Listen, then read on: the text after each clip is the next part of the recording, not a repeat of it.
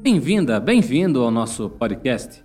Este é o Colônia do Inferno, o Holocausto Brasileiro, um podcast interativo que está contando a história de um jornalista que investiga acerca do hospício Colônia lá de Barbacena, após descobrir que o local foi um centro de tortura e assassinato daqueles que eram indesejados sociais e também receberam a alcunha de loucos.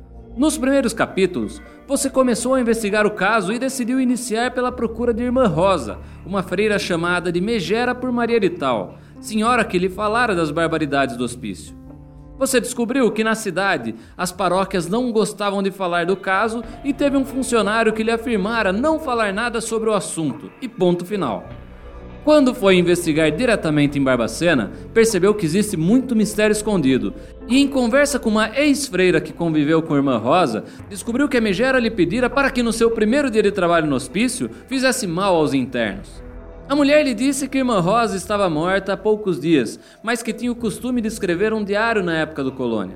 Isso lhe deixou instigado a investigar, e mesmo sabendo que estaria invadindo a casa da freira Megera de maneira ilegal, resolveu partir até a residência dela durante a madrugada para procurar o tal caderno. E aqui está você, caminhando pelas beiras do cemitério da paz até a casa da freira. Você já está se questionando se é boa ideia ou não entrar na casa dela. Afinal, Irmã Rosa resolveu morar bem em frente ao cemitério, onde estão enterrados milhares de mortos dos crimes do colônia. Mas você está determinado e segue em frente. Chega à sua casa e nota que a rua está vazia. A casa até tem um portão baixo, mas ainda assim exigirá que você pule. Percebe que existe um corredor ao lado e decide ver se temos alguma porta ou janela pelos fundos. A casa era velha e durante o caminhar leve pelo corredor, você leva um susto com a passagem de um gato que para em sua frente e olha de forma penetrante para você. Com o coração ainda mais acelerado, tenta recobrir a razão e tirar da cabeça a absurda ideia de que aquele gato era a freira reencarnada para lhe atormentar. Ao fundo da casa, encontra uma porta. Você tenta abrir e se lembra que não tem nenhuma noção de abertura de portas. Pensa em arrombar, mas sabe que os vizinhos iriam escutar, e isso lhe daria pelo menos o resto da noite na prisão. Depois de tentar suas chaves para abrir a porta, e também uma chave de fenda, resolve abandonar a ideia e ir embora. Voltando pelo corredor, já aborrecido por não conseguir entrar, você olha para a janela e lembra-se de que quando era criança entrava em sua casa puxando a janela já velha, que não conseguia mais impedir a abertura por um simples empurrão. Ao abrir a janela, você faz um barulho e você nota que o vizinho da casa ao lado acende a luz. Com medo, escuta passos. Com o suor no rosto, conforta-se ao ver a luz apagar-se. Você entra na casa, com a lanterna do celular começa a busca. A casa parece mais gelada que o habitual. Tem um ar pesado e lhe traz calafrios. Você encontra um criado mudo no quarto e o abre. Encontra lá um caderninho. Abre e descobre que era o caderno de registro dos remédios que a freira tomava. Tomado pela ideia de que cada informação vale, resolve folhear todas as páginas. E não encontra nada demais além das datas em que tomou ou não os remédios. Porém, Lá na última página, já cansado de folhear, aparece um nome que você anota e deixa o caderno em seu lugar. Caminhando ainda pela casa, sente um cheiro ruim vindo da cozinha. Percebe um prato na mesa com restos de comida e um fedor ainda maior vindo da panela. A comida estragara e, pelo visto, ninguém foi à casa desde a morte da megera. Estranhamente, isso lhe trouxera um pouco mais de calma, você volta ao quarto e resolve procurar nos guarda-roupas. Entre o cheiro de naftalina e poucas peças de roupas, você encontra uma caixa fechada com cadeado. Deixa a caixa em cima da cama e vai aos outros cômodos. Encontra umas fitas de vídeo e tenta ligar o videocassete, porém, não consegue. Nesse momento, ao fundo você escuta: Quem está aí? Quem está aí?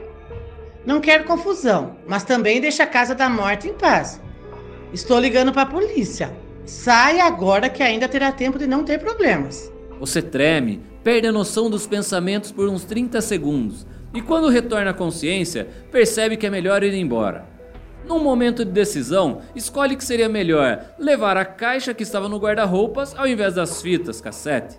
Você sai rápido, encosta a janela sabendo que é melhor não dar brecha para que a polícia vede a casa e impossibilite qualquer entrada novamente, e, ao virar a rua, escuta o carro da polícia chegando. Você corre e chega quase sem ar ao hotel.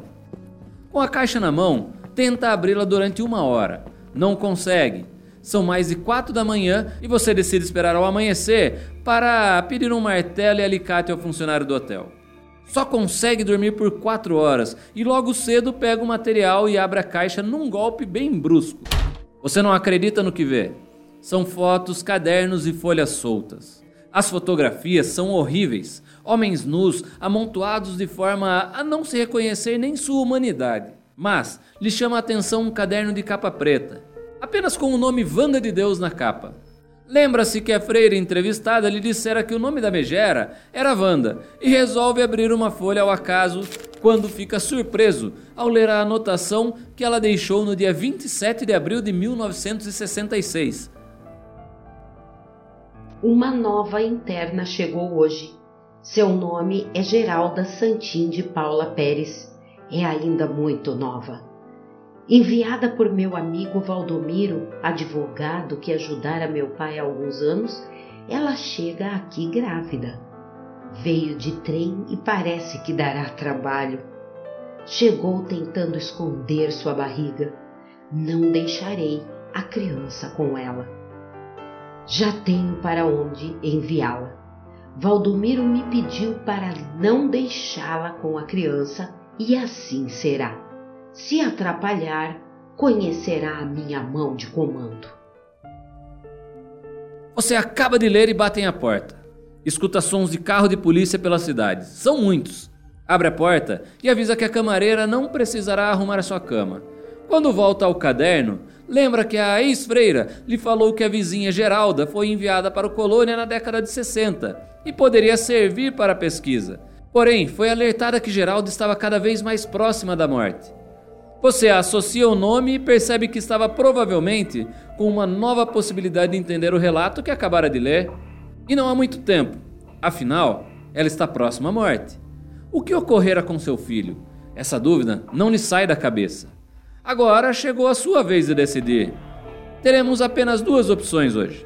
Primeira opção: você continua lendo as imagens e textos que a freira deixou para ver o que mais encontra nessa caixa misteriosa, ou a segunda opção: você lembra que Geraldo está à beira da morte e decide ir até a sua casa para investigar o que ocorreu.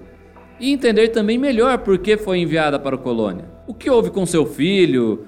Como foi seu tempo quando internada? Agora fica com vocês. Vamos continuar lendo os materiais deixados na caixa ou vamos também já apressar-nos porque Geralda pode morrer a qualquer momento e então visitá-la para descobrir o que houve em seu caso.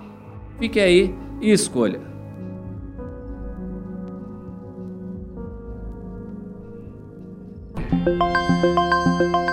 Selvagem. Selvagem. Selvagem. Selvagem. Das selvas. Animal selvagem. Que medra sem cultura. Agreste. Silvestre. Inculto. Nômade. Bárbaro.